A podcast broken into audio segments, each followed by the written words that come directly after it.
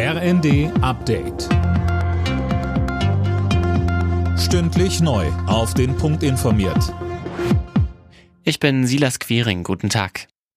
Wer am Freitag mit den Öffis fahren will, muss sich möglicherweise eine Alternative suchen. Die Gewerkschaft Verdi will in sechs Bundesländern den ÖPNV bestreiken, um im Tarifstreit des öffentlichen Dienstes den Druck zu erhöhen. Betroffen sind Baden-Württemberg, Hessen, Niedersachsen, NRW, Rheinland-Pfalz und Sachsen. Verdi-Chef Wernicke sagte im ZDF, wir verstärken diese Warnstreiks. Wenn es in der dritten Verhandlungsrunde kein Ergebnis gibt, dann werden wir darüber diskutieren müssen, ob wir in die Urabstimmung gehen. Und das wäre dann in der Tat eine lang anhaltende Tarifrunde mit Streikbewegungen. Ich hoffe, dass es in der dritten Runde zu einem Ergebnis kommt. Aber im Moment sind die Zeichen nicht gut. Klimaschutzminister Habeck will neue Öl- und Gasheizungen schon ab dem nächsten Jahr verbieten. Wie die Bild berichtet, sollen nur noch neue Heizungen eingebaut werden dürfen, die zu mindestens 65 Prozent mit erneuerbaren Energien laufen.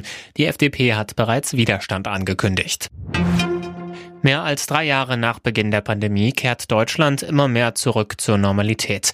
Zum letzten Mal haben heute die noch bestehenden öffentlichen Corona-Teststellen geöffnet. Mehr von Daniel Stuckenberg. Mit dem Monatsende läuft die Verordnung zur Finanzierung der Tests aus, das Ende der kostenlosen Testmöglichkeiten in den Teststellen.